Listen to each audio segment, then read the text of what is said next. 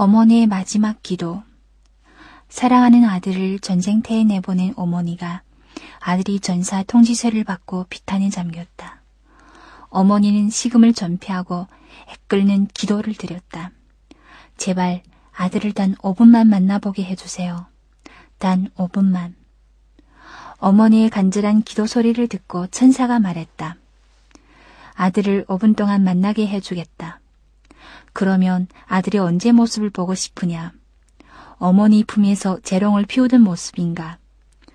전장에서 용감하게 싸우는 모습인가? 아니면 학교에서 상을 받고 기뻐하는 모습인가? 어머니는 한참 생각한 뒤 천사에게 말했다.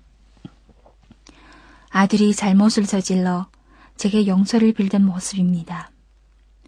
아들이 눈물을 흘리던 모습이 제 마음속에서 지워지지 않아요. 지금도 그때를 생각하면 슬픔으로 가슴이 미어집니다. 우리의 어머니는 바로 이런 사람이다.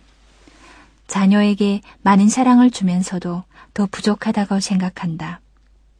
어머니들은 모두 지우개가 되고 싶어 한다. 자녀들의 아픔과 슬픔을 모두 지워주고 싶은 것이다. 우리들의 어머니는 바로 이런 사람입니다.